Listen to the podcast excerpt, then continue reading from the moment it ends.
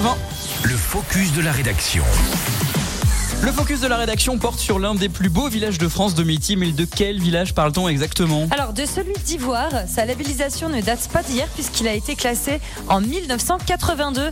Alors on ne va pas vraiment parler de ce village en lui-même dans ce focus, mais davantage de la commission qualité et labellisation. Alors pourquoi parce que la commune a accueilli le 22 et 23 septembre cette commission qualité et labellisation, instance en charge des décisions de classement des villages au sein du réseau plus beau village de France.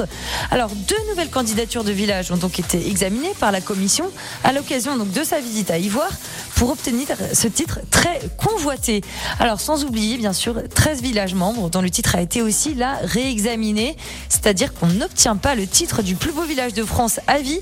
Un réexamen de chaque village détenteur du titre a lieu donc tous les 6 à 9 ans, Lucas. Pour pouvoir obtenir ce, ce label, il faut remplir trois critères. Alors, il faut compter moins de 2000 habitants. Il faut aussi mmh. avoir dans sa commune au minimum deux sites ou monuments historiquement classés. Et enfin, il faut que le conseil municipal aussi adhère bien sûr au projet de candidature. Mais attention, hein, Lucas, ça ne s'arrête pas là, ce serait bien trop facile. Cette première étape passée, il faut ensuite répondre à 32 critères pour pouvoir prétendre au titre. Une fois le titre obtenu, il faut donc se maintenir au niveau d'exigence requis. Alors, euh, ça peut évoluer, hein, sinon c'est pas drôle, au risque sinon de voir échapper le précieux titre durement acquis.